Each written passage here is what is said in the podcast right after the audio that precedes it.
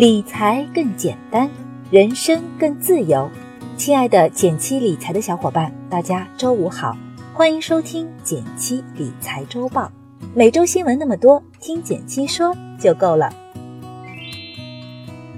首先来看第一条新闻，是来自网易财经的消息：北京、深圳房贷利率出现松动，房贷将全面松绑了吗？近期。多个房贷热门城市已经出现部分银行贷款利率有所回调，且这一趋势正在继续扩大。北京、深圳、广州、杭州、宁波、南京、佛山等房地产热门城市出现部分银行下调房贷利率的现象。房贷利率下调其实是指下调房贷基准利率的上浮比例。之前。全国的首套房贷利率是基准利率上浮百分之十五左右，现在降至上浮百分之十，下调了百分之五。对购房者来说，我们买房的成本下降了。举个例子，假如你最近准备买房，计划贷款两百万，等额本息，三十年还清。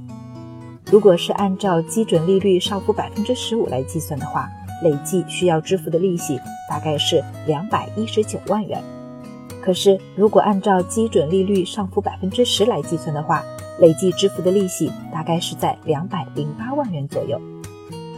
相比之下，现在买房的话，累计少还利息十多万元。估计有些人可能会问，房贷利率会不会继续下调呢？根据目前的调控政策，房贷利率整体趋势相对稳定。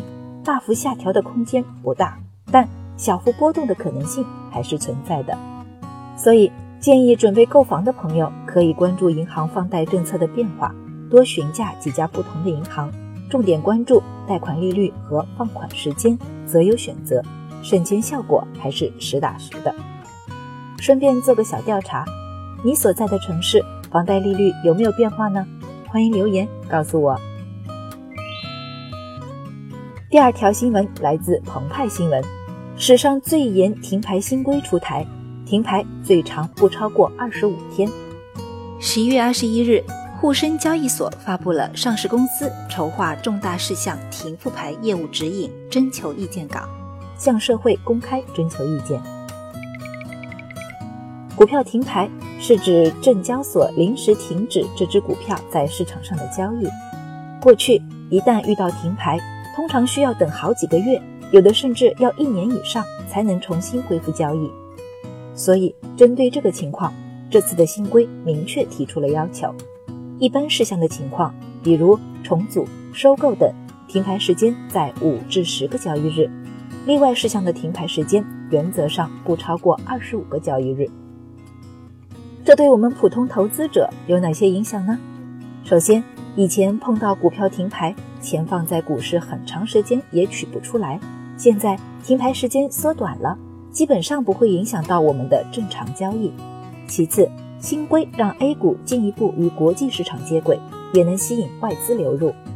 另外，近期证监会推出了一系列措施，包括上周五发布的商誉减值的会计监管风险提示，加强监管力度，规范市场环境，也期待我们的 A 股市场越来越完善。第三条新闻是来自华尔街见闻的消息，比特币在线暴跌，一周内下跌百分之三十。近期，比特币开启暴跌模式，在一周时间内大跌近三分之一，并引发了其他加密货币的大幅下挫。据数据显示，十一月二十日，比特币重挫逾百分之十六，跌破四千一百美元，为去年十月以来的最低水平。比特币为什么会暴跌呢？一是加密币的监管压力在增大，美国政府对数字货币的监管在不断趋严。上周，美国证券交易委员会处罚了两家违规的加密货币公司，这两家公司面临破产清算的风险。这一消息引起了大家的恐慌情绪。二是比特币再次分叉，让大家担忧比特币价值会大幅缩水。分叉的概念比较复杂，有时间的小伙伴来看这张示意图。简单来说呢，是在原有的数字货币的基础上分叉出新的货币。投资者担心新的货币会抢占市场份额，原比特币的价值可能会大幅缩水。其实，早在一七年五月，比特币就曾分叉出新的数字货币，叫比特币现金。当时，比特币价格随之暴跌了百分之六。除此之外，还有机构认为这与美联储加息导致全球流动性收紧有关。总的来说，比特币内部、外部的不确定性导致一部分投资者开始用脚投票离开市场。其实，不仅是比特币，很多数字货币也面临着这三点风险，甚至市面上还充斥着大量山寨币的骗局。数字货币的投资风险非常高，建议普通人不要盲目参与。第四条新闻是来自券商中国的消息：中国富豪报告，炒房炒股已成过去时吗？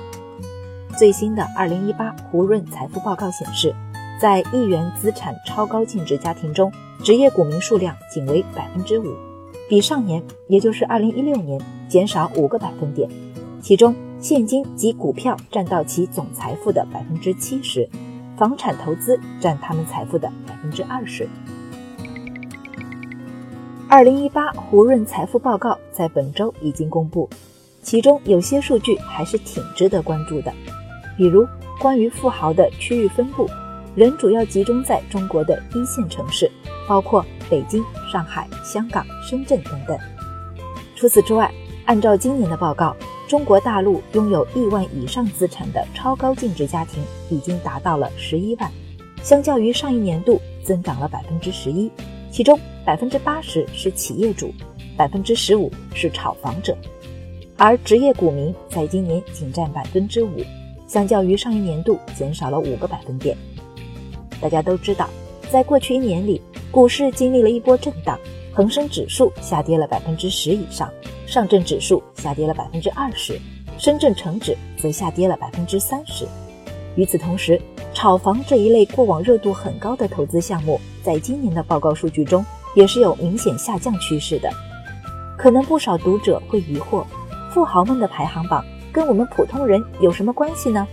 从这次报告中不难发现，在千万富豪当中，有六成是企业主，两成是各大集团企业的高管。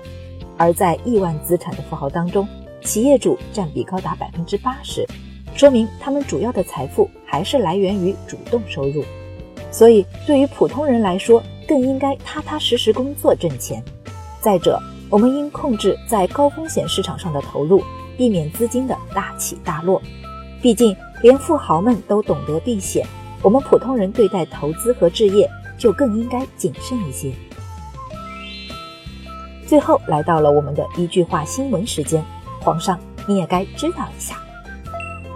来自第一财经日报的消息，本周美国三大股指纷纷下跌，其中道琼斯指数重挫超过五百五十点，已经抵消今年全年的涨幅。实体经济上，美国房产数据也差强人意，市场对美国经济放缓的忧虑情绪上升。来自腾讯证券的消息。黄金期货价格周三收盘上涨，创下了两个星期以来的最高收盘价，在本周的整体交易中也转为上涨，原因是美元汇率有所下跌，给金价带来了支撑。来自央广网的消息，国际油价自十月初创下年内最高位以来，就开始了连续下跌，专家预计十一月底国内成品油价格有望下调。感谢大家收听今天的减七理财周报，一同感知正在发生的变化，提高经济敏感度。更多投资新闻解读及理财科普，欢迎关注我们的公众号“减七独裁”，简单的简，汉字的七，我在那里等你。